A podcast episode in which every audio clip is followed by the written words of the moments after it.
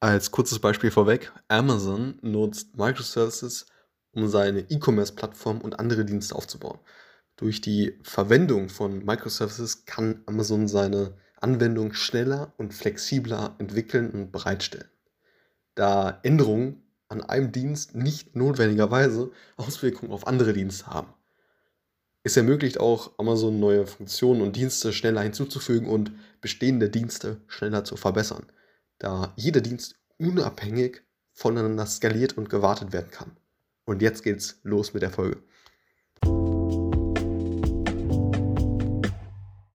Hallo und herzlich willkommen hier zum neuen Podcast zum Thema Microservices. Das ist ja ein Architekturstil für die Entwicklung von Anwendungen, bei dem ja eine große Anwendung in kleinere, unabhängige Dienste aufgeteilt wird, die ja jeweils eine spezifische Funktion ausführen. Jeder Dienst ist ja unabhängig von anderen Diensten und kann unabhängig entwickelt, bereitgestellt und gewartet werden. Dadurch ja, wird die Wartung und Weiterentwicklung der Anwendung vereinfacht und ja, es, es wird ermöglicht, schneller und beziehungsweise schneller auf, auf sich ändernde An Anforderungen eben zu reagieren. Microservices sind in der Regel über eine API miteinander verbunden, um Daten und äh, ja, Funktionalitäten auszutauschen.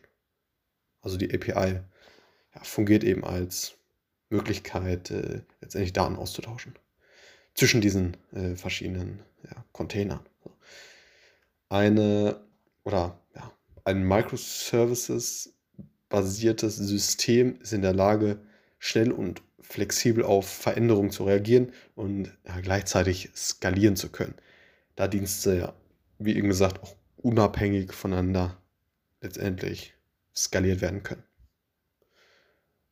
Das Gegenteil von Microservices soll an der Stelle auch erwähnt sein, ist das Ganze eben ja nicht in einzelne ja, in einzelne äh, äh, spezifische äh, Container zu verpacken oder Dienste äh, zu verpacken, die alle unabhängig voneinander ähm, letztendlich diese, diese große äh, ja, Anwendung bilden, sondern dass man das Ganze in eine ja, monolithische Architektur bildet. Ne? Also dass man letztendlich nicht ganz unterschiedliche, also dass, dass jeder äh, ja, dass, dass jede Funktion letztendlich dieser, dieser Software in einem ähm, unabhängig von den anderen äh, äh, aufgestellten äh, Services äh, in einem Container abge, abgestellt ist, sondern dass, dass man das Ganze eben in einer einzigen, ja, eben monolithischen Architektur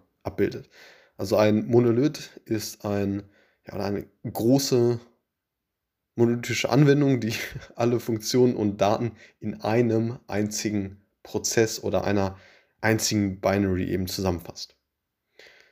Im Gegensatz zu Microservices, die eben ja, in kleine unabhängige Dienste aufgeteilt sind, ist ein Monolith halt ja, eine einzige große Anwendung. Ein Monolith-System ist in der Regel schwieriger zu warten und zu skalieren, da Änderungen an einem Teil des Systems Auswirkungen auf das gesamte System haben können.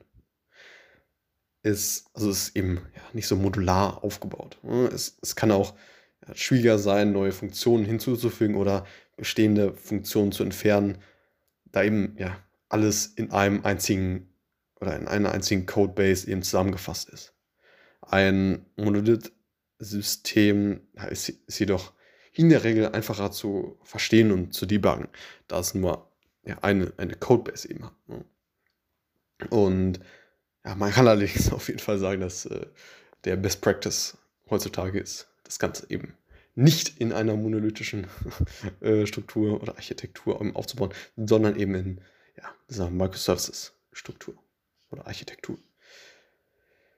Einige ja, Beispiele für, für Software, die eben ja, die Verwendung von Microservices oder überhaupt die Erstellung von Microservices ähm, äh, ja, eben, äh, also Software, mit denen man das eben durchführen kann, ist beispielsweise ja, Docker. Ne? Das ist eine Open-Source-Plattform, die es ermöglicht, Anwendungen in ja, Container zu packen und zu deployen. Es kann ja, verwendet werden, um Microservices ja, zu isolieren und zu verwalten. Da sei direkt noch ja, Podman zu erwähnen, was letztendlich ja, so ziemlich das gleiche macht wie eben Docker. Und ja, mm, immer mehr an Beliebtheit gewinnt. So, anderes, äh, andere Software, die in dem Zusammenhang ebenfalls zu nennen ist, ist Kubernetes, was eine ja, Open Source Container Orchestrierungsplattform ist. Die es ermöglicht halt, ja, Microservices zu deployen, zu skalieren und eben zu verwalten. Und ja, es gibt natürlich noch beispielsweise Amazon Elastic Container Service, ECS, ne, was eine ja, Fully Managed Container Services Architektur von, von, Micro, äh, von Amazon ist, das eben ermöglicht, Microservices eben auch zu deployen, zu skalieren und zu verwalten. Da haben ja, diese Plattform as a Services äh, Angebote wie eben von Amazon, wie von Google, ne, also mit der GCP und eben Microsoft, äh, Azure und so weiter. Die haben da ihre eigenen Angebote.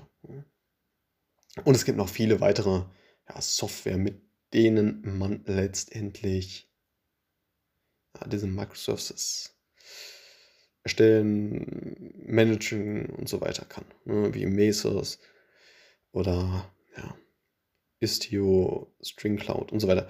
Und genau, das war's im Grunde zum kurzen Überblick über Microservices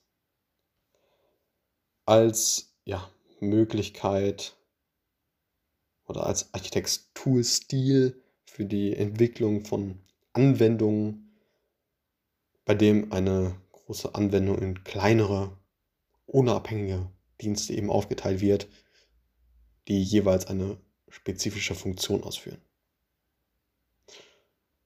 Das war's mit diesem Podcast. Bis zum nächsten Mal. Ciao.